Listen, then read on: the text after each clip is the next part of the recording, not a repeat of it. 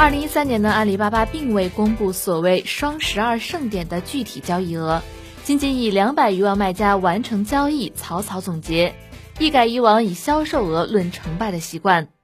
对此呢，有评论指出，从过去百万淘宝卖家追捧的年终盛典，到如今阿里官方极力低调善后的销售数据，双十二呢正在慢慢改变着自身的角色。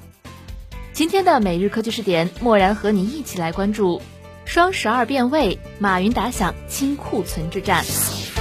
每日科技视点，每日科技视点，关注信息科技的点点滴滴。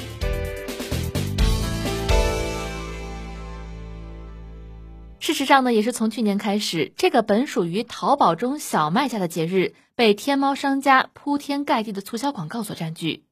业内流传，双十二呀，成了天猫商家清库存的重要渠道。众所周知。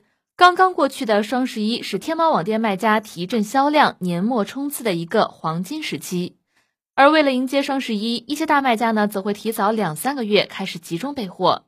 究其原因，阿里官方对进入双十一主会场的卖家都会有备货量上的要求，哪个商家也不想因此而被拒之门外。不过呢，值得注意的是，可能从阿里官方到天猫卖家都对销售额过于乐观。以至于一些卖家的备货量呢远远高于实际的销售量。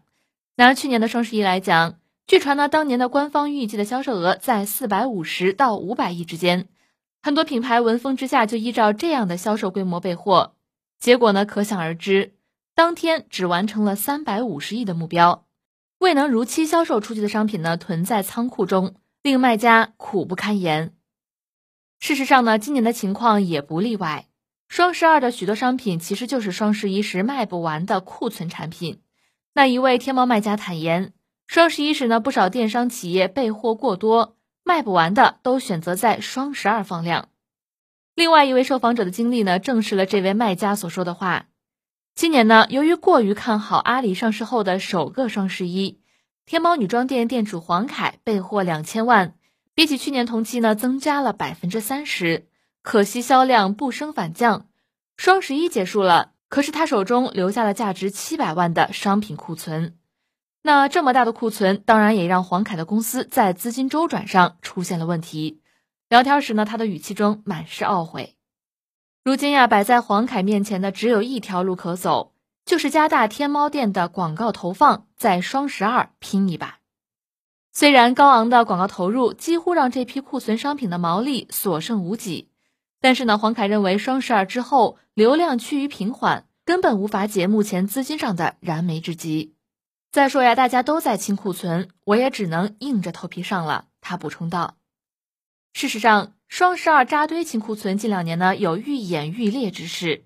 一家厦门知名公司的电商负责人坦言说，虽然呢双十二促销已经是强弩之末了，而近两年来的促销效果也是一年不如一年。但是呢，作为库存和尾货的销量渠道，却是再合适不过了。这位负责人呢，同时还解释到，双十一阿里官方抓得紧，对品牌商品的质量要求呢相对高一些。不过呢，双十二的标准就低了很多。现在用双十二去库存是很多品牌商在走的路。那在他看来，目前摆在各大品牌眼前的就是年终业绩，同行们也都很愿意在这个时候拼上一把，希望能够交上一份满意的年报。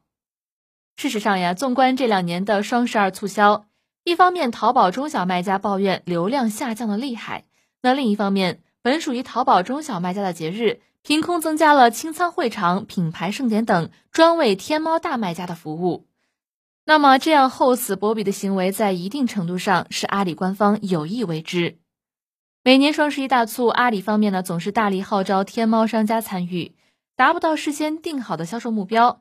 品牌商们难免会因为库存积压心生不满，而利用双十二来消化库存，恰恰能够给后者一个交代。那从这个角度来看，双十二呢也已经蜕变成了一场天猫卖家去库存的狂欢节。好了，关于这个话题我们就说到这里。那在节目的最后，默然还要来跟大家报告一个好消息。蜻蜓科技平台上的直播互联网频道经过改版，已经成为了全新的直播电台，同时呢，也是国内首家 TMT 直播电台。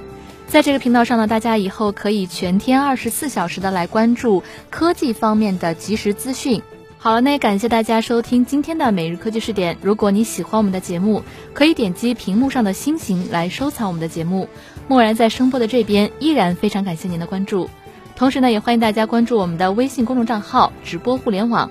你的观点、意见和建议都可以通过微信公众账号“直播互联网”和默然联络。每日科技视点，每天不见不散。